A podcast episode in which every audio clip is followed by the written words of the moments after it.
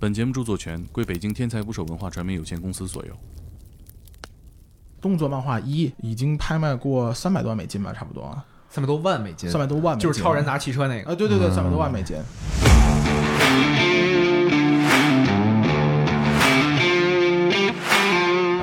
专业是钢琴演奏，对，那你现在做这个事儿离古典音乐大概多远已？经完全不在一条线上，这个乐人已经快死了。对我第一次去复调那个店里的时候，我其实不知道那个东西推开之后能从里边把漫画抽出来，特别像一个展览墙。很多时候你进去之后，你会发现有顾客在跟老板聊，或者在跟店员聊，他根本就不是来买东西的，那就是来聊天的啊其他都不太行。一聊奥特曼，眼睛是有光的。他就是光 Tom King 画的蝙蝠侠抱着怀孕的猫，他哪个人物出的书多，嗯啊那就说明一定这个人物更受广义程度上的欢迎。日本拍这种漫改电影，他也会做到一比一还原，不会给有任何改动。嗯但是美国就会在不同的形式里面，故事的讲法完全不一样。我到现在都不知道那个是真的是假的。全是假的，有假的，那个我不太相信那是真的，主要还跟葫芦娃打过呢，那怎么可能是真的呢？我是传都被骂出圈了比。比伯然，比伯然，比伯然。我刷抖音都能看见比伯然，他们看过吗？就什么现在这个日漫文化其实在中国比较发达？就是因为早年间盗版的时候，你盗版这种黑白的比盗版这种彩色的成本要低很多我。可以说的是，这个店的装修非常贵，啊然后那个书是是贵码出来的。你你感觉很震撼，就是你一个封面上面有三十个蜘蛛侠，绿巨人占一满屏，死侍占一满屏，不死侍。人物的男明星大部分都演过漫威的戏了。至少是收入前几的都演。你选书是一个互相选择的过程，你也选择书，书也在选择你。请点击订阅我的播客，拜托了。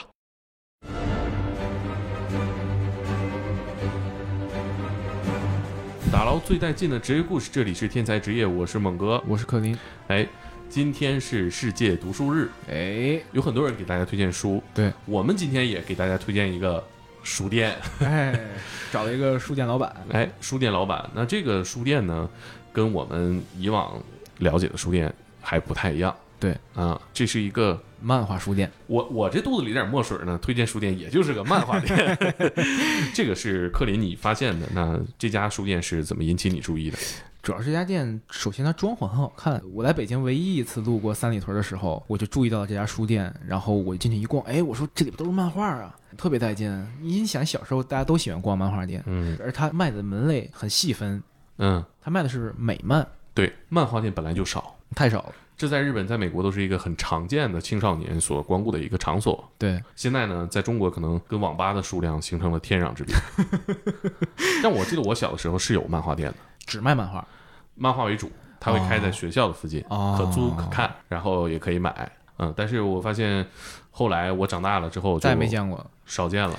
我小时候买漫画是因为我姥姥家住在天津的那个图书批发市场对面，啊，我直接是进那个批漫画的地儿去买，啊，所以我也没见过正经漫画店。我没见过正版漫画是吧？那是正版，是正版的，哦哦哦批给报刊亭的那是那这个美漫呢就更少，太少了，因为美漫这个跟我们理解的这个漫威的电影是完全不一样的。这根本就不是一码事儿。对，但是我们所了解到的很多的流行文化，从漫威的电影到最近我们都特别喜爱的正义联盟，再到一些流行元素，到一些一些时尚元素，都是从这些美漫里脱胎而来的。对，嗯，它影响了我们现在日常生活当中很多的文化。很强势的一个主流文化。对我，当我得知有这样一个漫画店存在的时候，我发现这个文化的根儿，哎，终于让我们窥见到了。对，它几乎可以说是整个北方独立卖美漫的最大的一个漫画店了。嗯，我搜来搜去，甚至没搜到第二家店，啊、第二家店是他们的分店。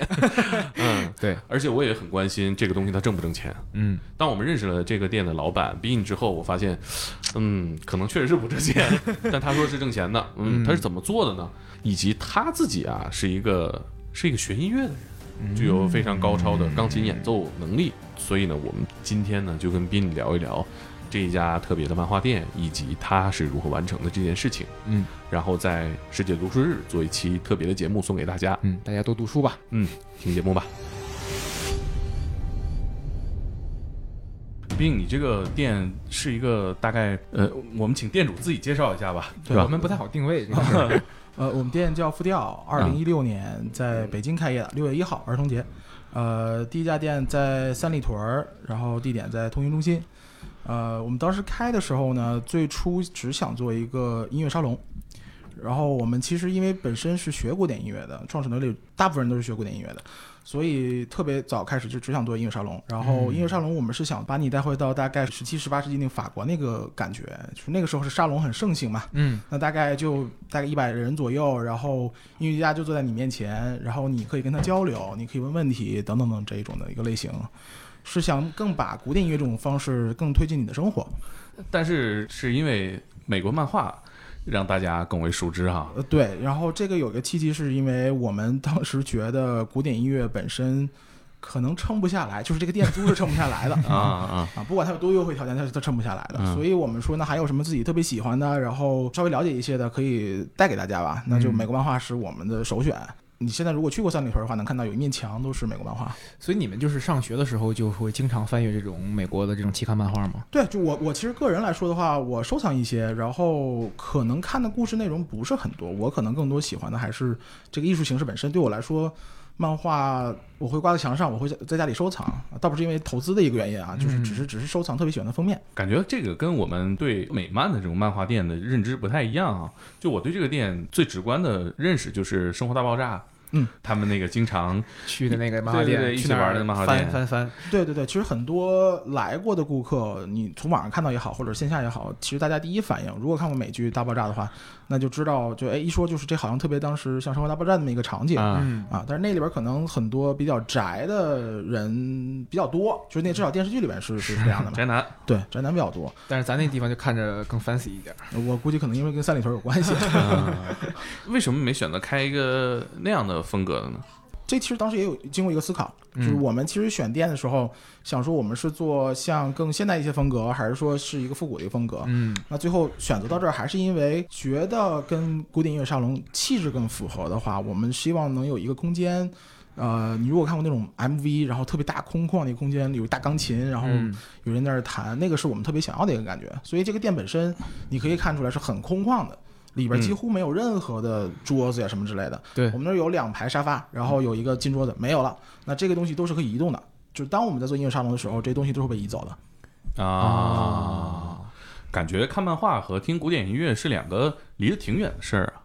啊，对，这个也是我们收到特别多的评论之一，就是就是感觉这是两拨人。啊我们比较欣慰的是，在做了音乐沙龙的时候，大概是在一八年左右吧。就是我们一六年虽然开了，但是实际上人手太少，就是嗯根本就做不起来这个音乐沙龙，时间投入不够。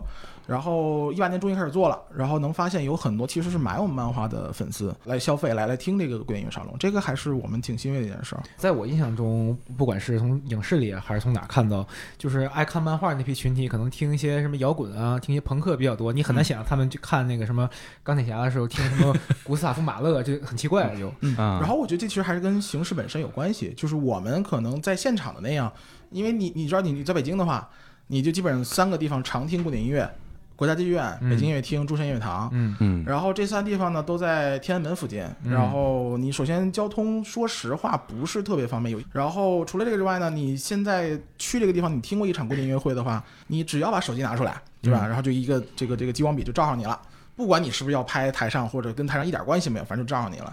当然，有些人会说你这个拿出手机就是不是很尊敬什么台上音乐家，但是我们在美国上学的时候，包括我们校长是芝加哥交响乐团的主席，嗯他们在做的一些改革，他们在做的一些新的东西，可能跟你今天想象到的古典乐不太一样。比如在美国啊，我们知道的有个特别著名乐团叫非诚邀乐团，嗯然后这些乐团呢前一段时间不是倒闭吧，叫破产清算还是叫黄了，黄了，但是这个这个一直还在运营，他们会做一些和现代科技联合的一个方式，比如说你观众进去了，你有个 app 可以下，下了之后台上演的东西，你的这个 app 里边那个谱是能看的。啊啊，对他可能更拥抱科技，更拥抱这种东西，而我们可能还在一个哎，你就拿都不能拿出来这个阶段，这是一个很不舒服的。对年轻人来说，你是不喜欢禁锢的。啊嗯，没法分享。对对对，我们其实不能说痛点嘛，我们看到这些问题，所以我们把这个东西说好。那在三里屯的话，年轻人一来，他一定要 free，一定要感觉很自由。嗯，那怎么才能是自由？古典音乐沙龙恰恰是一个这种方式，你可以理解它为郭德纲又把这个相声带回了小剧场那么一个、啊一个感觉。嗯，对，嗯但是好像你们这个是不是这个古典音乐领域就还是挺反感这种摄像啊、摄录啊？因为当时不是有那个穿大衣、穿雨衣偷着录的这种情况嘛，所以一直就有这种传统不喜欢其。实其实还好吧，就是我们因为后面做了有十多场吧，这个音乐沙龙，嗯那里边有一些是和 Nexus，就是一个很著名的一个唱片公司叫 Nexus，、嗯专门出古典音乐这种唱片的，包括和国家大剧院都有合作。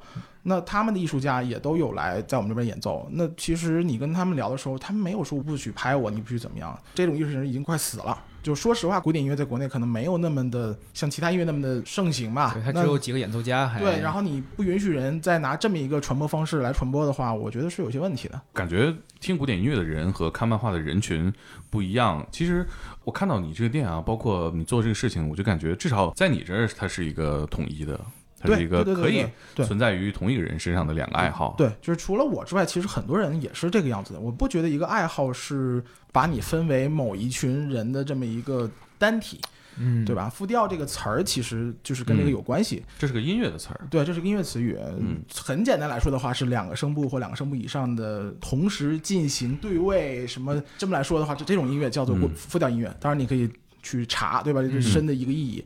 呃，但是它每一个声部是独立成型的。当然，你把它又用对位法对起来的话，又变成了一个复调音乐。嗯啊那你这个店里边这两个声部指的就是古典音乐和漫画。我们可能多于两声部吧，复调音乐是两个声部，两个声部以上嘛，嗯所以有三声部、有四声部、有五声部这一种的。啊，那我们有漫画，我们有古典音乐沙龙，我们有玩具。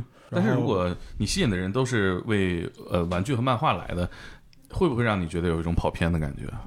我觉得其实还好吧，我觉得大家其实不是因为只是因为个漫画来，或者只是因为一个什么玩具来，大家可能是为呃流行文化来买单。那你们店里的漫画都是什么样的漫画？这么来说吧，就是主要是美漫，这个是我们主攻的一个群体。然后美漫里边呢，那漫威和 DC 是两家特别大的出版公司。嗯，你们今天看到的很多电影都是通过漫画的一些改编，至少人物形象是从那里面出来的。呃，这也是被大家所熟知的，包括一些电视剧。除了这两家公司之外呢，还有一些其他的独立出版公司，比如说黑马呀，比如说 IDW，比如说 Image 啊，啊麦克法兰等等等等。那这一些公司也都在出版漫画，这可能就不是大家认知中比较熟悉的那些角色了。黑马是那个地狱男爵是吧？对对对，嗯那是他们家头头牌，头 头牌之一吧，嗯只能说头牌之一吧，地狱男爵。对，嗯，我觉得这十几年大家被美漫辐射的还是很广的，从电影这个角度切入，我感觉好像好莱坞的男明星大部分都演过漫威的戏了。至少是收入前几的都演过。收 嗯，是啊，对，一部分是电影吧，那一部分还有就是电视剧。嗯啊就国内可能虽然大家只是在网上看这个美剧，但是有很多都是漫改。那最近的那个，我不知道你们是不是看了，呃，《万达幻视》。啊啊，对对对，啊其实，在漫画里面是有这个某一种程度的故事存在的，对所以才会有漫改的这么一个不被漫画迷喷的很惨嘛？嗯 但我觉得漫画《万达幻视》还算比较好，就是大家口碑相比来说的话，嗯还是比较好的。，啊他只是结尾，当时他以为那个那个墨菲斯托会出来嘛，对但但是最后没没没那么一回事儿。对，但是你像现在更新的一部是《冬兵和啊猎鹰和猎鹰对对对 杨过与雕嘛。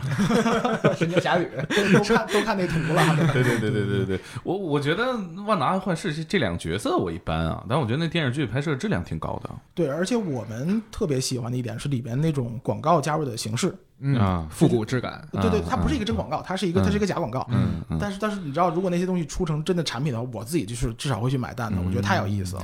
哎，所以是不是你在最早，比如去美国看漫画的时候，那个时候电影应该还没怎么着了吧？我去美国上学，在我想想，两千零六年那时候没了，零那个钢铁侠零八年对对对，那会儿可能还大家还讨论第一版蜘蛛侠呢吧？啊，对，那个索尼拍的那个，那时候应该是应该是拍过蝙蝠侠了吧？蝙蝠侠肯定是拍过了，那个黑暗骑士是零八年的嘛？但是其实很早的时候拍过一个绿巨人，是李安知李安，道第二对对对，很早就拍过绿巨人，大家都太早了。嗯，对你不能从那个时候开始算漫威的所谓这个漫威宇宙，大家都不会从那儿开始。，嗯得从钢铁侠开始算。对对对对对，嗯而且其实，在那之前就很很少人会有知道，就是你们现在从《银河护卫队》里面看到一个角色霍华德鸭，哦，那个鸭子嗯啊，那个鸭其实某种意义上来说，它是第一部这个漫威的，他出过一个电影，啊一九一九九零还是一九，我忘了具体的时间了。他自己出过一个电影，独立的哦是？吗？是独立的，非常搞笑。哦，我记得那会儿对于这个美国的漫漫改电影，还是那个兔子罗杰就是真人和动画结合的。包括什么大灌篮什么之类的。对对对，嗯空中大灌篮，是酷比，对对对，早些时候小的时候看都是对那个认知都是那样的。对啊漫画电影，对，大灌篮好像出二了吧？我记得是詹姆斯演的詹姆斯马上演啊是吧？对，然后我记得那会儿蜘蛛侠，蜘蛛侠也是一个现象级的一个电影。对。嗯其实，在美国来说的话，蜘蛛侠应该真的不能说 number one 吧，就在漫威来说的话，嗯嗯也也是差不多，就是他是非常人气非常高的一个角色好。像我记得在美国，蜘蛛侠和那闪电侠是两边最火的，因呃为他们俩人设比较像。蜘蛛侠是漫威就是可能是比较火的。那边我估计说闪电侠可能会有一个争议了。其实大家对蝙蝠侠的这个喜好程度还是非常非常非常高的，而且你从漫画公司出版的这个形式来说，你能看出来。是侦探漫画嘛？呃，对我指的可能还不是说侦探漫画，我指的是那种他哪个人物出的书多，嗯啊那就说明一定这个人物更受广义程度上的欢迎，嗯，嗯，对吧？他能销售的更多嘛？是。但是这个没有闪电侠的话，这个 DC 其实后来起不来啊。他那个呃，关键点的那个、那个、那个，包括我记得之前看看书，他那个写五六十年代的时候，他其实是因为闪电侠回血了嘛。那个巴里艾伦的那个最早，你看这个你就比我了解的多了，啊是吗？真的假的？这你就比我了解得多了。你那会儿对这个到美国之后看漫画是怎么建立起来这个兴趣？我其实是很偶然的，有一次在学校楼底下，然后我们学校在市中心，嗯然后学校楼底下有这么一个漫画店，就是很无意间就发现这个又比较昏暗的一个地方，但是上面好多就是像咱们说的蜘蛛侠呀、绿巨人，有那种画嘛，对海报，就进去了。嗯，就这个挺有意思，这是什么东西？就是当时没有特别多的一个概念，然后从那儿开始，那就算是零六年以后吧，从那儿开始，哇，这个挺好玩，然后也会买一些，会回来看，回来读。但是大家都知道美漫比较薄嗯嗯啊，然后你感觉哎意犹未尽，就是也会往前买，嗯，对，然后现在也会买一些合集什么之类的，啊这这往前买可买不完了，对，而且现在很多古早漫价格 相当高。非常非常高，二级市场 采购是吧？那个那已经到拍卖级了，就是哦我知道可能动作漫画一嗯，已经拍卖过三百多万美金吧，差不多三百多万美金，三百多万美金，就是超人拿汽车那个。啊，对对对，嗯三百多万美金，而且我还不知道这是不是拍的最高的那那那一次，嗯，对，因为现在动作漫画、侦探漫画都一千多了。一千一千刚出版，那会儿你买的话，就正常呃阅读的那种期刊是多少钱一本儿？大概在美国这个大概三九九、四九九、五九九美金，就这个左右吧一，套一本儿大概就三十多页一本儿，这么贵啊？就是三九九美金是三百九十九美金吗？不不不，三点九九美金，哦，吓我一跳。对了，我以为这个 三点九九美金啊啊，四块钱。那其实它定价是不是和那种日本的那种单行本其实类似，但是它的内容又没有那个日漫的充对，日漫。你你买回来你觉得厚厚的一本，感觉嗯还挺超值的，是但是美漫开本大小也不一样，啊，对，美漫开本大一些，啊，对，嗯而且它是彩色的嘛。但是，但是我其实很少听到，就是那种专门拍卖古典的那种日漫的东西，美漫好像更多的是有这种拍卖的一个。哎，好，哎，好像是这样。是我我自己没有太听。我我觉得美漫的这个单行本它挺精致，挺美观的啊就感觉这个质感要比那个日漫那个手里拿那个对我第一次去复雕那个店里的时候，我其实不知道那个东西推开之后能从里边把漫画抽出来，特别像一个展览墙。我当时特别好奇，我说这漫画从哪拿呀？我就很局促在那个墙 墙那儿去欣赏。哎，我欣赏哦，当时我记得是那个呃那个三个小丑那个封面，嗯嗯嗯在当时当时在哎我还记得在那看的，时候突然有个店员跟我说哦这可以推，我还知道哦这能拿出来，嗯 就单一单摆那就像一个艺术品工艺品一样，就很美观，很好看。对店员表现不错啊，对，比 较主动介绍，要不然不好意思问就。哎，是有一个台湾的吗？没有，我们有香港的一个哦，那那个。口口音反正是啊不是不是港台口音啊不是大陆口音呃，，对嗯对对，但是但是其实我们这个墙是设计过的，你你看到那个所谓推开这个方式是设计过的，嗯然后呃是这样，就我们觉得这个东西呢，我们一直想建立起那种美国和人聊天的那种感觉的一个服务方式。嗯哎，这什么意思呢？你如果去过一个真的美国的美国漫画店的话，很多时候你进去之后，你会发现有顾客在跟老板聊或者在跟店员聊，他根本就不是来买东西的，那就是来聊天的。啊，蝙蝠侠这期怎么样了呀？超人怎么着啦啊？钢铁侠又跟谁怎么回事儿？就是他会聊这些东西。嗯，然后我们会觉得，哎，这太好了，这感觉，你你比那种追着你，你这本最后一本了啊，你要不要？比比肯定比那个要好。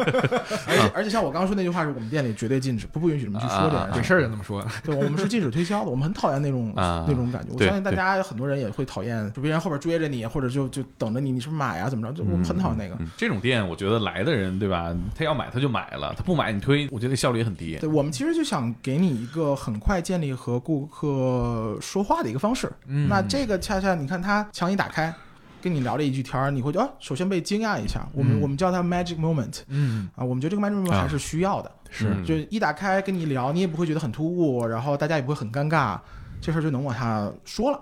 对啊这个其实是故意设计的。啊，等于你看你进入到了他们设计的这个对话里头了，对我被设计了。然后你你那你跟人聊了吗？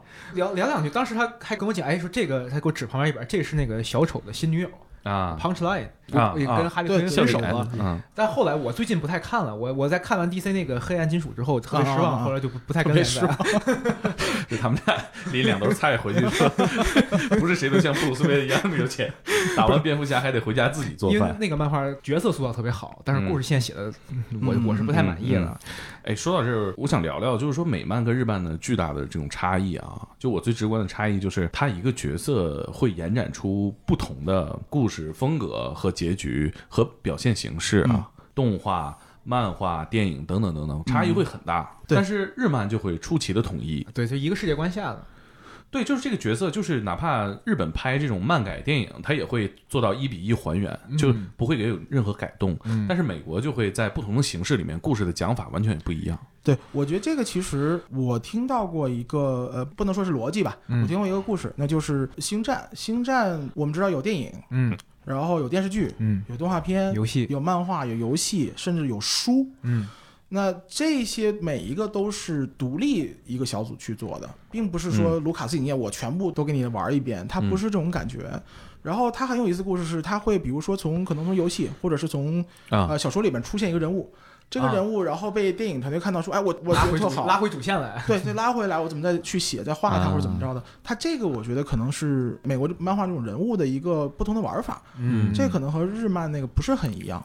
而且我们看到，比如说就是蝙蝠侠，那可能他会找十个不同面具去写不同的东西，有些时候也会出现粉丝喜欢谁不喜欢谁，画的也不一样。那画师就更不用说了，嗯那太多了。而且你想，他已经一千期了，这么多年，已经出了各种不同的东西。它这个跟日漫好像不太一样，它并不存在一个所谓的完结。你你把蝙蝠侠完结了，啊，这这好像没太听说过。对，好像因为嗯这个角色应该是属于公司的，所以说它不像那个日本漫画，它是属于作家。对你感觉它能一直经营下去。嗯嗯我感觉还是一个流行文化的一个符号，一直经营下去，不管是拿某种形式出现吧，一直能往下走。那你最喜欢哪个角色？我个人来说的话，还是霍华德雅，哦，我非常我非常喜欢霍华德哎雅。，我我没看过这个啊，能不能给我们没看过的或者记不住的安利一下这个？我觉得一个做美漫的人喜欢的是这个，肯定是有有特殊的情节的如果大家看过就是刚刚说的《银河护卫队》的话，觉得这人是满嘴跑火，呃，这个鸭不能说这人嗯 满嘴跑火车，然后性格很很奇怪。但是漫威在就我们开店之后吧，二零我就二零一几年出过一个系列的，就是他的书，大概我记得是十本十岁，我忘了。嗯然后很有意思的是，他漫威每一期的封面都拿他们特别著名的一个英雄来去跟他配。嗯啊，我们知道的蜘蛛侠也好啊，钢铁也好，都会去跟他一块儿配那个封面上去。你会觉得漫威在力推这个这个角色，但是他那个整个故事有点像《楚门的世界》，啊，对然后它里面的一些话，你会觉得这个这个鸭其实生活还是挺艰辛的，挺挺有一个故事这么一个一个鸭，但是精神是非常强大的。他是有什么超能力，或者是他他没有什么这种超超能力超能力吗？他没什么超能力，真的就是满嘴跑火车。我感觉有点现在已经成了一个漫威的很搞笑的这么一个一个喜剧角色。他是像死侍那种打破次元壁的吗？很难定义他在哪个次元壁，就是他没有一个说我在这个宇宙或者在那个宇宙了，他哪儿都会出现一下，感觉是就像我刚刚说漫威在力推的这么一个一个形象哦，他是不是在漫画里就会像我们在电影里看到斯坦李那样，就突然冒出来啊，对对对，有点有点那个意思你就，认识他，但是你也不知道他是怎么回事儿。对，有点那个意思，哦感觉有点像个小吉祥物似的。啊，哦明白。那为什么会力推这个角色呢？我觉得还是跟主流的这些超级英雄不一样嘛。啊，对你不管是死侍也好，是我们说的钢铁侠也好，谁也好，他都有他的一段故事。然后，但是最终的那个感觉，你总会觉得我有个什么超能力，我怎么怎么着了。这个东西是没有超能力的。嗯，我我理解了一些，它离用户更近。对，我觉得可能和个人的那个感受，或者和你生活的感受，可能更近一些。嗯嗯嗯，就感觉他像是一个存在在我们生活里的一个东西身边的。他离你更近的一个人一个朋友。嗯，对，他不像蝙蝠侠，他他不是你的朋友 反正这对我个人来说啊，啊。这我我没想到，我以为是某一个超级英雄。对，因为在美国漫画体系里面，这个故事情节啊和人物都积累的都很充实、嗯很扎实的，所以很多角色都值得说这是我最喜欢的。嗯，对，你最喜欢什么？我其实最喜欢闪电侠，刚才从那个啊，对呀，蜘蛛侠那儿能听出来，对，最喜欢哪个闪电侠？其实我我个人喜欢的那个就是巴里艾伦这个嘛，嗯。但是我觉得那个沃利那个那段故事写的很精彩，他有一段失去的时间，嗯。我现在讲不明白，但是我觉得就闪电侠他在这个 DC 故事里就是跟蜘蛛侠的角色有点像，他可能不是最强的一线的超级英雄，但是他总是发挥一些很关键的那个无限地球危机最后不是闪电侠死了，他把这个问题解决了，嗯。包括闪点这些大事件，他都是以闪电侠这个人为核心枢纽，倒不是说这人有多强，嗯我觉得他他在这个漫画里很重要，我最喜欢是浩克，就是爽，爽，因为因为他那个浩克最经典的 Hulk Smash 嘛，嗯，呃就是砸嘛，嗯。就我觉得很痛快。嗯，他这个角色是有两面性嘛，对我其实觉得浩克挺悲剧的一个人物，就是他可能和和那些超级英雄还不太一样，嗯，我真的觉得还是不太一样的。对，后来漫威不是还画过一些浩克的惊悚漫画，他把整个浩克精神惊悚化，他在体内和、和班纳打，对，还我记得还有那个呃是红巨人还是灰巨人啊？就是他另一都有都有个人格的，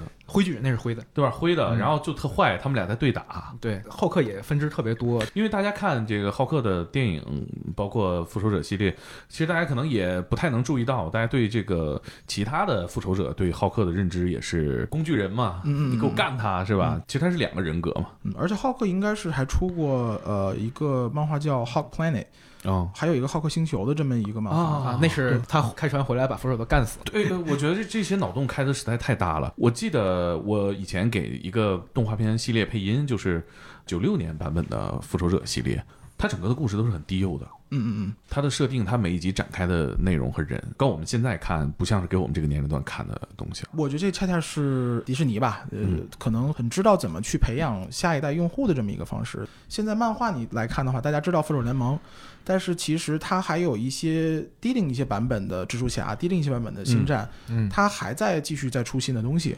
那这个肯定面向的就是那种年幼一些的小孩儿来去买这个了。嗯所以它不只是说，好，我们现在这个年轻人或者现在这些中年人来看这个之前的英雄，那他还会想说，那小孩儿可能要看什么？那不只是米奇，不只是呃 Frozen，、嗯还会有这些，就是之前的星战也会有出新故事，或者之前的蜘蛛侠还会在一点点会传承下去。嗯我也是觉得这个可能和日漫不是特别的一样。日漫一做这个就挨骂，像龙珠超是吧？一个一个龙珠超，包括这两年的那个新的游戏王和新的宝可梦，还在画呀，都都被喷死了，都快。这还在进行啊，这个还在进行，就画的特别傻，牌还没打完呢没打完，就每还一直在出新规则，啊特别傻，我都不看了 博博人传是不是也是啊后面出的一个？博人传都被骂出圈了。啊。比比博然，比博然比博然，我 刷抖音都能看见比博然，他们看过吗？就骂。嗯，现在就还是你看整个这个动画市场这些老 IP 都在做这个低龄化路线，但其实这个美国这方面做的挺好的，嗯他那个嗯尤其 DC 他们做那个超级泰坦系列做的很好看，我还是觉得说这是因为时间的一个积累，嗯而且和不同的画师、不同的编剧的一个积累。那那你你有这么长时间，已经几十年的这些人来给你画出来，来给你讲这个故事。那有少年泰坦也好，或者说有这个也好，有那个也好，你会觉得说它是一个很丰富的一个世界观嗯啊。这个可能不是说我某一个人一个主线，然后往下走走走完了，然后嗯再来一个人再来一个主线，你很难把它连到一块儿。我还是觉得嗯宇宙这事儿提的挺好玩的。就哪怕蝙蝠侠一个人物，他也有那种弗兰克米勒画的那那一派，嗯也有那个乐高蝙蝠侠那种，就完全特别两极的。乐高蝙蝠侠能拍大电影，多可爱啊！对，你你看，所有跟浩克相关的绿巨人呢，能占一满屏；死侍能占一满屏，狗死 是，我觉得这个开发真是到了一个极致啊。呃，前面有一个电影叫叫 Spider Verse 还是叫什么，我忘了。那个里面还会有蜘蛛侠，就是一只猪。啊，那个我知道那个。哦对对对对，哦，想起来看过那个照片，那个当时漫威不是推过那个叫《蜘蛛宇宙》那个漫画吗？但是那是我最早看漫威的连载的时候，你你感觉很震撼，就是你一个封面上面有三十个蜘蛛侠，嗯帅死了，感觉当时。嗯，跟我们小时候认知完全不一样。我记得我小时候就即使有限看到的美漫，它也不是 DC 和漫威，它都是一些很小众的东西。比如说呢，比如说那会儿我看过《忍者神龟》的漫画，哦，还有那种就比较古早，就是感觉那个东西画的就是，就它跟漫威有点像。其实我到现在都我自己有个疑问啊，就是嗯当年像你说的忍者神龟，包括变形金刚，我都可能感觉记忆中看过某种漫画，我到现在都不知道那个是真的是假的。我觉得是假的，有假的，那个变我不太相信那是真的，主要还跟葫芦娃打过呢，那怎么可能是真的呢？你你那个漫画是那，你那是横开的那个是吧？我我不知道哦，但是我小时候看过，就那个细长条我那个小时候看过那个，连环画，我印象特别深，我小时候看过那个盗版的西曼，哦哦方形的，就是那个摊儿上卖的，嗯一沓嗯五块钱。就是显然是盗版是书是吗？书哦，书里边什么骷髅王什么的。那时候我还我在谁在做这个东西啊？那我小时候零几年吧，嗯，小学上上小学的时候，怎么会会会有人做那种东西？我觉得很零几年已经很成熟了，我感觉是啊，呃那会儿什么盗版都有了也。啊，我们小时候九几年都已经很成熟的那种玩具都已经出来了。啊，我觉得说到这儿，让也让我感觉就是美国漫画在中国受众少，是不是也跟这个当时的一些这个刊物进口有关系啊？我觉得这个怎么说吧，就是大家可能觉得传统意义上觉得说，哎，这些东西好像受众少，你们是个小众的一个一个群体。但是这两年随着电影的这个发行吧，嗯，有越来越多电影出现，就会有越来越多人知道这些人物。对，所以那迪士尼，然后或者华纳做得更好，那嗯这些漫画就会相对来说卖的会更好。我举个例子，比如说黑豹，嗯我们刚开始进黑豹漫画，说实话连我都不知道黑豹是谁。然后后来我学习了一下黑豹的系统呢，怎么回事儿，他是谁。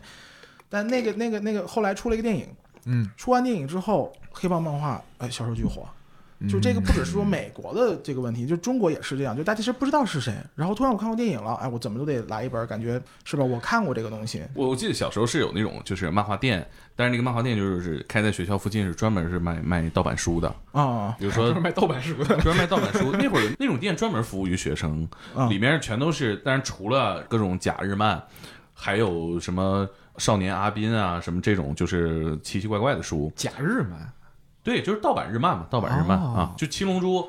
小本儿这么大，彩色页的，嗯嗯，然后一百多本儿，就明显感觉你们俩不是一个小时候啊，啊很明显差个十年左右。你看过？我说那种？我是看过，我看过，我看过。我觉得应该哦是那会儿出的见过那一看就是盗版，那个质量已经比那个教科书还低了，那个纸质。其实两千年以后，我感觉可能盗版的东西不是不是没有啊，就我感觉是越来越少。包括到近年来说的话，啊，比如说书吧，书这范围太大了，漫画书，然后从玩具等等等等吧，因为都好多祖国版嘛，嗯，现在应该是越来越少了。因为你想买漫画这种东西，你说正正版和盗版差几个钱，我干嘛不买正版呢？我说那种店是你可以租啊，还有这个年代，啊，对 对对对，租嘛，就这个有时候这个我知道一大本儿嘛，租回去看再还嘛，一天一块钱。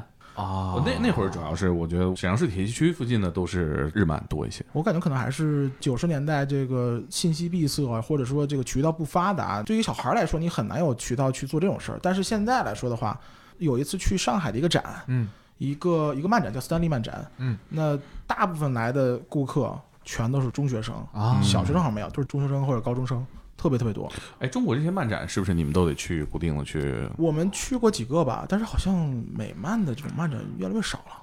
好多哦二次元的还在做，就是日漫那种的，嗯但是美漫越来越少了。美美漫 cos 的多吗？还挺多的。那你一一睁眼看一百来个蝙蝠侠、死侍，然后蜘蜘蛛侠，这仨应该还都比较好 cos 一些。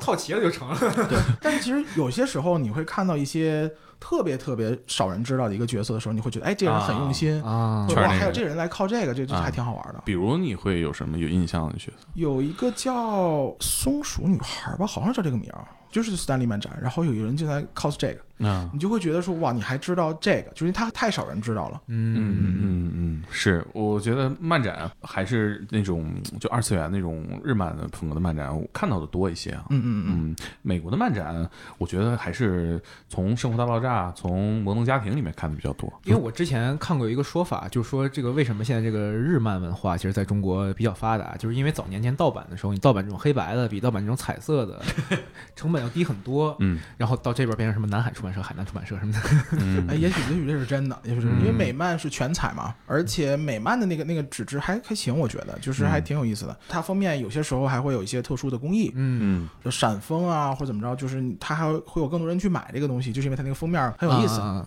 还有三 D 封面等等等这种的。嗯，纯内容上，我觉得也是文字有点多啊，说实话，就感觉对，它有很多图像小说，其实叫就不能叫漫画了。对，就英文里边有词叫 graphic novel 嘛，这个里边很难界定它的这个，很多时候。好多人都会觉得合集，如果你不太知道这事儿，好多人就会觉得合集就叫 graphic novel。嗯但是好像在这个圈子里面，有些人就会认为啊，那这些不能算 graphic novel，有一些可以算，有些是不能算的。嗯这就可能更多的是圈子里边的一个问题了。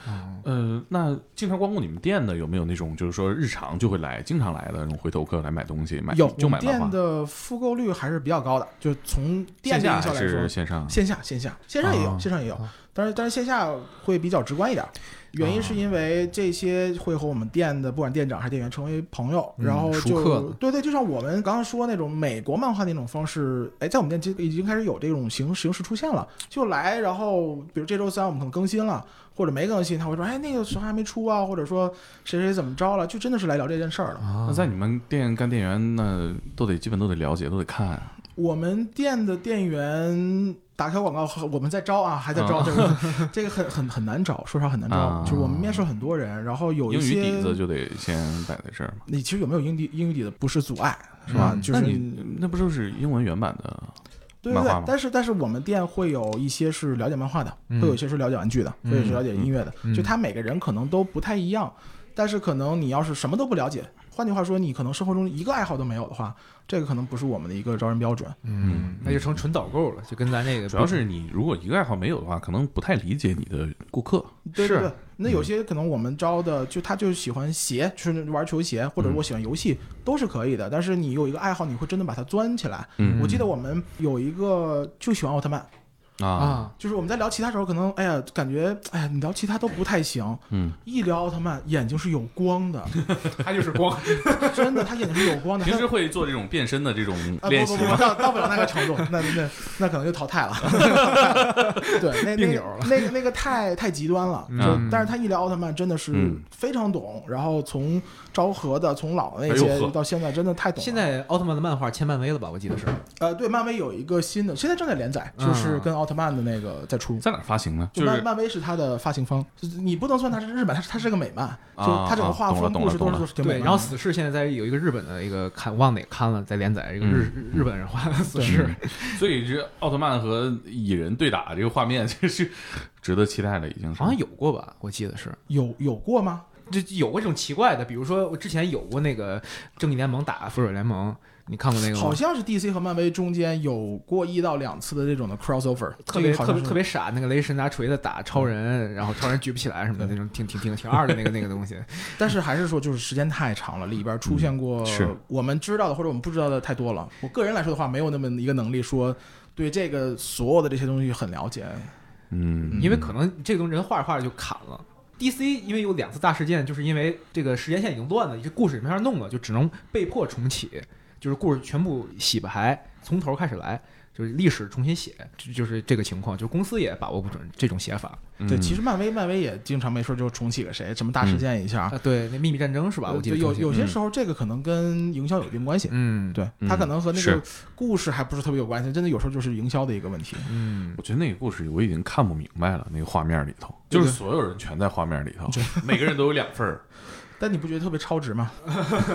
我记得是秘密战争那个时候，那个有一个漫威出的那个那套漫画是是所有的封面最后拼一起，是拼一个大海报一样对对对对对，有一个有一个是可以把它全部拼一起的。啊，那个就、哦，那个是那里边的画是吗？我记得是其实这个呃，所谓把这个封面拼一起，不只是那那个秘密战争有啊，这是一个很传统一个形式吧。嗯我是觉得漫威也好，DC 也好，或者说这些美漫厂家也好，都在想尽各种办法，能让那个封面变得更有意思。嗯你可以把就像刚才说的九张拼起来，你也可以三个横着拼，然后像刚才说闪风，或者它那个封面上会有一种特殊材质，然后你拿个 3D 眼镜看是又是不一样的。就是大家都得花心思怎么去让你更喜欢这个这个漫画。嗯，但是这变体封面好像不一定跟故事有关系，对吧？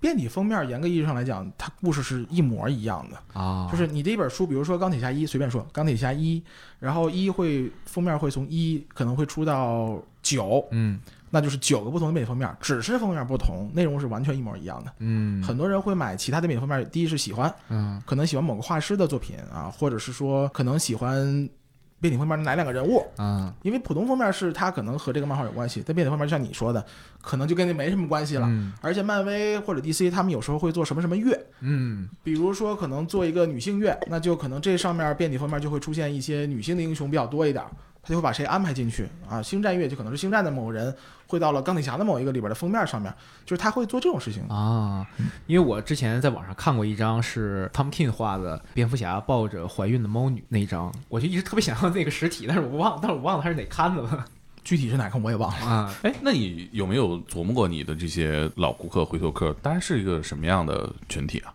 我只能说什么都有，这个很难去判断。但是复调的一个群体，可能在十五到三十五岁之间的有喜好的人，这么去定义。十五岁就是你见过这个年龄段的呃，对对，有有一些年龄比较小的顾客，那就是可能妈妈或者爸爸陪着来的啊这样的这样的顾客，然后家里也还可以，有一些惊艳到我们的顾客啊。哦，有有多惊艳呢？就挺惊艳的，就就可能会就跟我们说，哎，上周在英国听个歌剧啊，这种的。啊，懂因为因。为因为店员会跟他聊说，那你哪哪哪本书是不是买了，或者聊一些故事情节，嗯说啊，我可能从哪哪哪买了，就会聊出来说我在哪哪哪干什么事儿什么之类的。嗯，这个受嗯这种没有汉化的限制，它我觉得始终是一个很难被大家收看到的内容啊。其实卖了这么久了吧，我觉得这个内容是一方面儿，就很多人觉得那是不是不知道内容就不会买这个？那内容真的只是一方面。刚才也说了，变体封面，也说了不同的画师，好多人真的就是冲着封面去、嗯去买的。这个你们现在卖大概多少钱一本？呃，应该是在三八、四八、五八这种啊就是一杯咖啡的钱差不多。差不多，然后会有一些变体封面那是更贵嘛，那个嗯肯定是要跟市场嗯，差不多的。美国大概卖什么价格，我们也在什么价格左右。那你们嗯这个因为是期刊嘛，那你们更新频率是呃，国内我们一个月吧，就是美国其实它是每一周会出一期的，嗯周更嗯对周更，但是我们没法把它做到周更，我们啊我们只能做到做到月更啊嗯物流成本是吧？呃，不是成本的问题，是你是你得把它集到这块儿，就后面是一个不能说很复杂的过程吧，是有一个过程的，啊要不然的话，你可能一周这个这家公司就出五本儿十本儿，你你哦你没法弄，就是这东西没法弄。嗯就当时我就想，这个期刊感觉挺难处理的，其实是因为更新的问题。这有一个时效性，不能说实时吧，我们可能一个一个多月退后差不多。我其实觉得漫画摆在这儿，我想买它的感觉就是像你说的，可能不见得要看里边内容。我觉得这东西本身挺精美的，它是不是大家买它的心理和买这种呃玩具的心理差不多？我觉得也不太一样，而且玩具可能现在像潮流玩具是一个比较火的词儿，然后也是比较火的一个市场。那玩具可能也是在这个方面会有一些，比如说我就玩雕像，或者我就玩纯的玩这个 Hot Toys 这个雕像，还有这种嗯特别细分的一个领域，嗯或者我就玩潮流玩具，对吧？或者我就玩日本的这种苏夫比这种胶，嗯，还有那种纯血的苏夫比，就是只有日本出的苏夫比才叫苏夫比。我也是觉得这个市场还是挺多样性的。嗯，啊，反正我去日本的时候买了《灌篮高手》的漫画，全套 没没没，买两本纪念一下。新封面、老封面，后呃后来井上重画了一版。新封面，因为我去的时候正好在宣传那个一八一九年吧，一个大三井寿的广告牌在马路边儿，啊就商店上挂着。因为那个我就肯定看不懂嘛，就你只能看懂画，我就买回来包装都没拆，就书架里放着了。嗯，当时那个我们老师给我带来的是那个普特之树的一个原版梦印那一版，挺喜欢的。其实这个可能我觉得是不是美漫，呃，相对来说还是比较容易看一些，因为大家上学总会学个英语，你你上学你很难去学个日语。那倒是我觉得学英语我也看不懂，我觉得那个我，而且我看着有点晕，他那个小字儿咣咣咣，这一个对话框那么多字儿，对对对，他的字儿非常非常多。其实不不太容易阅读，就它不像日漫，他会他一句话给你拆成好几张画，不同的角度对，。而且很多大的动作那种，嗯啊对，这个美漫往那大脸往那一杵，哐哐哐好几个泡泡，就讲起来了。你就先看完再消化，它不是那种很连贯的读法。嗯其实，嗯所以很多时候很多人会买一摞美漫，然后回家慢慢看，也有啊也有这个关系，我估计哎，你作为经营者，你希望它变成一个大众的内容还是小众的内容？很难说，就你怎么分它是一个大众内容还是小众内容呢？就是漫威 DC 算大众吗？或者说像我们刚刚说的一个地狱男爵、黑马的地狱男爵，嗯，算不算小众呢？就是你很难区分。我觉得更是一个，就是你一个喜欢什么买什么的一个状态吧。嗯，比如说，你看漫画是一个有门槛的，就至少是你真的很关注这个文化或者是这个 IP，你可能才会去看啊。嗯但是电影现在就是一个一个大众的东西。对，我觉得可能是不是跟时间也有一定关系？那你电影一堆人在这儿，就是这两小时集中的看完了，嗯，我觉得好多人可能没有那么长心理的这种防线，就觉得我被打破了，我要跟你一年，我要跟你两年，我是不是差一期？我这个时间非常非常长。国内其实有很多出版社也在出翻译版的中文的漫画，就是美漫翻译过来的。啊，它是合集合集，合集，嗯合集。有些人有些人就会买合集，想知道以前的故事线，啊，你也不想去读一个英文合集，那我就读个英中文合集嘛。那你做这个店，你希望用户到这儿综合的体验是什么样？就是说我来这个店是来干嘛的呢？很多顾客来之后，其实第一个感觉是感觉这个店很舒服。嗯这也是我们最初在做这个设计的时候想给大家的一个体验，就是很舒服。嗯，呃，我可以说的是，这个店的装修非常贵，啊然后那个舒服是是贵码出来的。嗯可能好多人觉得说，哎，我就觉得很舒服，我不知道舒服在哪儿。那可能是因为我们，比如说我们那个墙是全是钢板，特搞笑。我们前两天刚刚把那个墙放上了好多的磁铁，然后把我们那个挂卡玩具粘在墙上了。好多甚至有些好多老顾客说，哎，你这个什么时候变成了钢板墙啊？我说我们第一天就是钢板墙，只不过一直没用这个功能而已。啊然后你看到的那个光呃顶，我们是希望它是一个自然的光给你，嗯白天来啊也好，晚上来也好，那个感觉是很舒服的。这个事儿我们甚至还研究过，北京也有很多那种店，上面是大的顶光，纯白，但是那个白会分冷光和暖光，太冷或者太暖都会给你带来不舒服的一个状态。我们那个大概是五千五左右，五千五色是是四有点像日光的这么一个、嗯。一个光，啊，而且我们可能在做装修时候会做大概四次五次的实验，就是真正把那个光调到，哎，觉得我们是觉得很舒服了，不错，才会有最终的那个落地。所以真的是一按照一个空间去做，其实一开始不是完全说，哎，我要做一个店或者如何如何，就是一个嗯好的空间。对对对对对，我们认为不管你是美国漫画，还是说你来听音乐沙龙，还是你来卖玩具，就是你进来之后至少觉得哦，空间是舒服的。嗯你不希望那种大冷光让人觉得哇，这个地方我我不舒服。我们真的是去过好多地方，然后好多店就给我们的一种压迫感，嗯对所以这一块我们是花了心思在在做的。所以你嗯进来之后，第一感觉应该是舒服。然后你买不买什么东西，嗯，我觉得都可以。那你可能就是喜欢看看墙上的画，照照相，或者喜欢买哪个玩具也想照照相，或者想买一个带回家都可以。对我们来说不是一个特别大的阻碍。你们在做这个店之前，在商量要做一个什么东西的时候，你们是怎么对称的这个目标啊？嗯没有，就是这个特别的难，就可能在脑子里。然后我觉得第一次把它变得比较现实化的时候，是我们找到了这个装修公司叫 Anyscale，聊了一次之后，当场就画了一个大概的一个状态。我看我觉得哦，这个很对，所以我也选择了这一家。我们当时想选择设计师的时候，也是选择了好多公司，包括找过特别有名的魏延物的工作室，啊，包括还有一个工作室叫 Eight Ink，然后据说是当时是跟 Steve Jobs 一块儿做苹果店的，嗯啊，就都找过，但是你会有一个契机，就说，哎，这个可能合适，那个不合适。那这一家 Anyscale 我们觉得是非常合适的。哎，那你们开这个店之前，这个店你瞄着什么做的呢？就总得有一个目标，或者你觉得我至少做到什么什么程度吧？就是我们我们可能是把它细分了一下，就是我们在开店之前花了非常大量的时间去做所谓的市场调查呀，这个细分呢写了一堆的东西啊。后来呢，发现没什么太大作用，因为你啊你真正真正在开的时候，你就这几个人，就是你最开始就这几个人，你需要把它先先干起来。我刚刚说我们是二零一五年有这个想法的，嗯然后我我有一个 mentor，然后在硅谷，我们也是跟他聊了大概两天吧，然后最终全部都聊完之后，他给我的一个 advice 就是就是你去干吧，你别再跟我这在这聊了，你再聊十天也没什么意义，你去去先把它做起来，然后再想后面的一个东西。嗯那 OK，我们就回来开始写这个写那个，写完之后发现说好，我们是不是能把它细分开？那空间我们想要什么样？我们可能当时想的去过一个京都的一个博物馆，嗯然后你今天看到的新的苹果店、嗯那种大的灯光，啊京都博物馆也是那个样子的。啊，所以我们说哦好，那这个非常舒服啊，它是一个很舒服的一个日光的一个感觉。除了那个之外呢，那你店本身是不是想做成一个一个 gallery 的一个感觉？嗯那这个墙是 Anisco 帮我们设计的，然后这个地是用的一个叫波龙的这么一个一个新式的一个地毯，特殊材质，特殊材质，它不是一个水泥，也不是一个我们挑了很久，所以给你一个空间，首先是这样了。好，那服务服务的对标应该是刚才说过，是不是能产生美国漫画店那种你和顾客能有交流？嗯，而这个交流不能尬。当时也考虑说，买来买漫画会不会是很比较宅的这些顾客？比较宅的顾客很不喜欢跟人说话，是对呀、对吧？那你就就得好，那我们想好，你跟顾客保持大概一米的距离，他随时能嗯看到你，他能叫你，你不能叫他。这不是苹果店的那个那套 标准吗？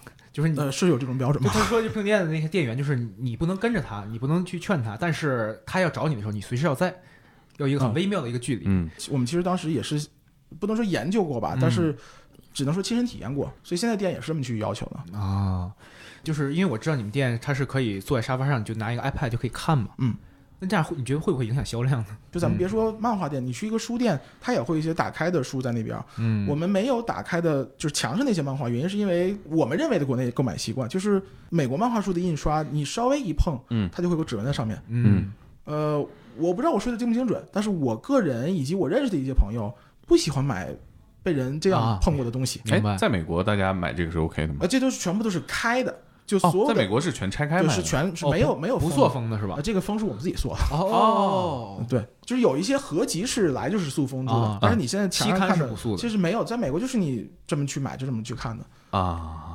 哦，是这样的，但是国内很多顾客不喜欢对。别人碰过嘛，嗯。那又想说，哎呀，那既然你封起来了，人顾客想看怎么办？就 i iPad 我们会买那种正版的电子的，嗯，然后 iPad 你可以看嘛，正版的电子的。啊，对，正版电子的，啊。对，是有 app 专门可以看这个正哦，版的。对，我知道，漫威的官方是是网易代理的，我记得是。哦对对对，嗯。网易之前就漫威自己有呃英文的，啊而且而且之前还有还有其他的几个 app 是是全都会有的。，Amazon 好像能买。呃，对，它旗下有一个 app，、哦，那个 app 是好多漫画都会在上面可以买可以看。哦，你琢磨最多的是什么？关于这个店，这是一个特别好的一个问题。这店可能现在琢磨的没有那么多了，因为我们已经开了第二家了，然后感觉可以再开第三家，就可以往继续开了。我现在琢磨最多的是怎么再再多招点人，这是我琢磨最多的，人才不够是吧？真的真的是很不够。你当 CEO 这是永恒的命题嘛？对招人，我觉得是一个 CEO 永恒的命题。哦，你都开第二家店了啊？啊，对对对，我们一九年在朝阳大悦城开了第二家店，这家店可能更偏向于多的在玩具这方面，稍微小一些嘛，然后玩具会多一些，然后漫画会有一小部分嘛。然后我们也自己在做玩具，也会看到啊有一些自己喜欢的 IP，、或者觉得自己喜欢的一些艺术家，我们先把它真正做出来。就是你你喜欢这个东西，你就想往上更深的去玩嘛。嗯，哎，那你现在做这个事儿离古典音乐大概多远？太远了，这个我觉得 已经已经完全不在一条线儿上了。但是我们还是特别希望，呃，疫情稍微好一点的时候，能在三里屯儿再把一个音乐沙龙给做起来。就这是你们的也是一个核心的一个理念之一。对对对，我倒不是把我们抬得特别高，我们推广这文化，我们没有要做这件事儿。古典音乐不只有特别著名的那几位，朱小梅，朱小，你像你说朱小梅，我知道很多人是不知道朱小梅是谁的，嗯就是很多人的水平是非常厉害、非常高的。那你应该也听一听这些人的音乐，我觉得这个是我们特别想做的一件事儿。大家可能不知道啊，你的这个专业是钢琴演奏，对，就是我们都知道这个超级厉害啊。那你作为一个这种表演者，或者说某种意义上的创作者，那你哪个契机让你觉得哦，我想做一个空间，我想成为另一种人？就是我们一二年回国嘛，然后回国之前呢，其实在考虑说我是不是要考研究生，就大学毕业了嘛，我要考研究生，我在准备录 CD，我在准备去报考院校。当时在芝加哥上学，然后有一个活动叫 Chicago Ideas Week，就特别像 TED。如果你看过 TED Talk 的话，嗯就大概是类似于那样的，但是它有很多的线下的活动。这个活动非常打动我，然后它有线下活动，比如说你参观 Google 总部啊，啊啊不能说总部吧，芝加哥那个总部，嗯，然后什么微软总部呀，然后还会去一些艺术馆啊，让我完全到了另外一个世界。你学古典音乐的话，你会其实大量的时间在花在练琴上面。嗯，你每天其实和 琴和房和对琴房会比较是你的一个常居的一个地方。这个东西让我觉得哇，这个不一样，这个感觉是一个年轻人应该去做的一个东西。嗯，那你呃如果不考虑现实情况，你最理想的工作是做什么？我觉得现在我做的就是我理想的一个工作啊我我觉得就是我至少这么长的一个人生之中，觉得还是挺好玩的一件事儿。虽然可能乍一听感觉像路走偏，但其实也是一步一个脚印走过来的。对，我觉得前面的每一个点都是我后面的一个积累。就感觉可能作为 CEO 来讲，这个店面其实是自己那个意识、价值观的一个延伸，对，延展出来了。你其实其实公司也都是吧，嗯我觉得都是一个意识的一个一个延伸嘛。下一步会打算在哪开店？其实一九年花了很长时间在东京，然后想在东京开，想出海了。对，然后只是一九年回来，二零年一过年，大家就都知道了。现在这个哎，这个状况可是为什么这个从北京直接去东京了呢？我们其实就除了刚才说的美国文化，然后我们觉得说流行文化里边还有更特别重要的一个一个群体或者一个主流是是日本的流行文化，会有一些日本当地的艺术家的融合。在日本，这个我还是觉得这个稍微跨度有点大呀。这是怎么考虑的？都已经到那个堪指的地步了，就你可能看我们复调做事儿跨度经常都特别大，就真的是一拍脑门吗？还是呃不是一拍脑门儿，啊就是其实也是还是个人喜欢嘛。啊我觉得更多的做复调，我们的每一个决定，可能是我个人首先得得喜欢，对吧？嗯我不喜欢，我天天做这事儿，我烦死了。是然后除了我之外，那可能几个创始人觉得，哎，这东西是一个可做的一个一个方向，啊？然后这样才会去做这个决定。那所以在日本，这个呃虽然是有这个合作的关系，但是不怕这个日本的这种 A C G 文化，它其实对于这个美美漫来说，或者对这种美式文化来说，过于强势了嘛？其实，在日本来说的话，我感觉对美国的文化接受度是非常好的。可能我是一个中国人来这么说啊，嗯但是我认识的朋友，就是日本的朋友，嗯包括看到他们平时的生活状态，包括他们也在看的东西，也在听的东西，感觉美国文化是是没有什么问题的，在日本应该是接受程度更好的。那现在没法去做出海去日本了，那在国内有下一步的计划吗？对就是我们我们今年开始会有，第一是想在上海会啊想去开店，嗯然后第二呢是会做一些和其他店的一些合作。啊，对啊，我觉得聊得差不多了。嗯我大家想在美漫这个坑入坑的话，你有没有什么建议？你就先买一本看看，我觉得这就是个就是会推荐哪一本儿？因为太多了。太多了，没有没有推荐，你就找一本你觉得跟你关系最大的。你今天看到了神奇女侠电影，你就想买个神奇女侠，就随便找一本买就行。你至少要看一下这个载体你是不是喜欢吧。啊，如果你根本就不喜欢这个东西，你没有必要再继续下去了嘛。嗯，对吧？所以他他哪一本不重要，你如果觉得可能下面要上黑寡妇电影，你觉得喜欢这个人物，买本黑寡妇的书看一看，然后这个漫画这个形式你是不是接受？因为它和电影还是非常不一样的。哦，对，因为它那个美国漫，它不像你看日漫，其实它风格，比如说你都买 Jump，、它其实都是一个一个风格。嗯它即便同一个角色，它的它的风格也完全不一样，有的很惊悚，有的很搞笑。对对对对这是其实是你选书是一个互相选择的过程，你也选择书，书也在选择你。我觉我觉得其实实体的书店也会给你带来很多这种的机会。就有些时候你你可能买都不用买，你可能去点书书店，现在很多翻译过的这种漫画，拿回起来看一看，这是一个很好的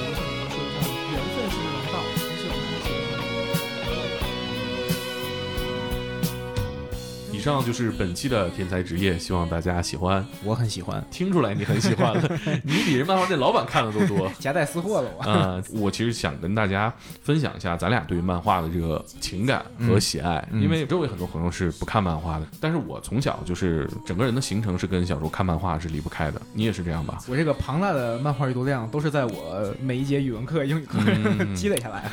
是啊，我也是。我们来分享一下各自对漫画的这个感受吧。那小时候肯定我是看日漫多嘛，嗯最最入门的就是《青龙珠》。嗯这个漫画是承载了你的想象力的，在漫画的节奏里面，它其实是用呃图画来表现声音，来表现力量，来表现情感。对，就是漫画的死忠粉，他在看动画的时候，往往会有一些不适。比如我们看《灌篮高手》的漫画，我们在看动画，当然动画也有可取之处，但你会知道这是一坨屎。那可取在哪儿呢？可取的是音乐嘛，哦哦嗯，可取的音乐，而且它的传播能力更广泛。对，《灌篮高手》最后樱木和流川枫的世纪击掌，嗯，他在每一个看漫画的孩子心里面都是最完美的节奏、音乐和情绪。对，这就是我觉得日漫带给我最大的魅力，它释放了我的想象力。然后美漫呢，我觉得它它让我觉得最好的地方就是，你看到的所有的这个相对大众一些的，它都是颜色饱满，嗯肌肉饱满，嗯，呃，人物非常的壮硕，然后色彩非常的丰富。这个东西本身视觉上就好看，嗯，我们节目里也聊到了，它的每一个封面你都想独立拿出来挂在家里，对。但是我我对美漫的情感可能也就仅限于此了，嗯也是因为我们从小看的少嘛，呃，我对美漫的情感其实也没有对日漫深了，就我是从大概初三才开始接触到美国漫画的，相对而言读的也是少一些，因为说实在那个时候国内做美漫汉化的。那个体量跟做日文汉化的体量，它不在一个量级上，对，就相对而言看的少一些。但是我觉得你刚才说一点说的特别对，就是它这个漫画会给你一种你听不到的声音，尽管你不知道那个旋律是什么样，但是你确确实实你在心里听到了。对特别想推荐一个我这几年最喜欢的一个漫画，嗯叫 Blue Gant，就是蓝色巨星或者蓝色巨人。嗯，它讲的就是一个日本的高中生想成为一名爵士大师的一个哦故事。拿漫画来画音乐啊，这个漫画换音乐的其实很多啊，有嗯。像那个 Back B E C K 一个、一个漫画，但那那些其实很多是乐队体的，对青春乐队，对，因为在日本摇滚文化是一个非常盛行的一个文化符号，但是第一次有人用这种方式去把一个嗯爵士青年，嗯。他想如何成为一个巨星的一个故事画出来，而且他那个画面的张力非常大，因为我平常是听爵士乐的，嗯。所以我觉得我能听到那个声音。嗯。那同时他们的这个官方运营运营特别好，他们有自己的官网，然后官网上有卖自己的 CD，他们应该是有编辑去采集了很多爵士乐唱片，然后把那个合适的音乐就是根据章节。啊变成 CD 去卖，然后 Spotify 上也有那个单独的歌单。我看那个漫画的时候，就会从那个 Spotify 上歌单去听，啊我觉得非常棒。眼睛和耳朵配合着来观看这样一个漫画，对，就是你你看到那些所有的观众那个讶异的神情的时候，就是你不知道你能听到什么音乐，但是你确确实实你那个时候你嗯你的心里是有感受的。哎，我好好想看一下他是怎么表现音乐，他是怎么表现音乐的节奏的变化和人的情绪的变化，听起来就感觉不错。非常让人起鸡皮疙瘩。那我也推荐一个我看到一半还没看完的吧，《浪客行》。我看《浪客行》看到一半还没看完。啊，就是那个井上，对，嗯井上雄彦大神的这个大家一直说这是他画工巅峰的一部作品，嗯，但是这是一个非常孤独的一个故事。男孩看这个故事和一个就是你已经进入社会的一个男人看这个故事的情绪是完全不一样的，那肯定的。就你的这个孤独感受是加倍的。对，井上在这里边有相当大一个篇章是讲武藏怎么种地的。嗯我觉得你让一个十二岁的男孩儿，他肯定看不懂这段。对，可能前面对打的部分更吸引人吧。嗯男孩如果想看漫画，或者你今天这个世界读书日你想看点东西的话，嗯，可以搜这个看一看。对。但是他停更好多年了吧？就这这好像就是无限期搁置了。对。嗯但如果大家对那个故事感兴趣，可以看他的原著吉川英治写的宫本武藏，挺好看，两个大厚本像字典一样。而且我记得好像停在这里的原因，井上是说说自己也现在没有这个能力去给他定义一个结局，真不不有结局吗？你怎么没能力？真他妈会说，这这这这多个理由这。你比那打麻将还过分。嗯，你看什么书吗？最近我我我在看一本叫《光刻巨人》，啊讲的是这个。芯片业的一个发展的一个故事，那个世界上最大的芯片公司的一个发展之路，还挺精彩的。我还没看完，但是今儿能应该能读完。我最近在看《流行西方现代思想讲义》啊，嗯，大家在那个书店第一排都能找到啊。嗯啊，这算了，就不说这个了。那我们下周见吧。嗯。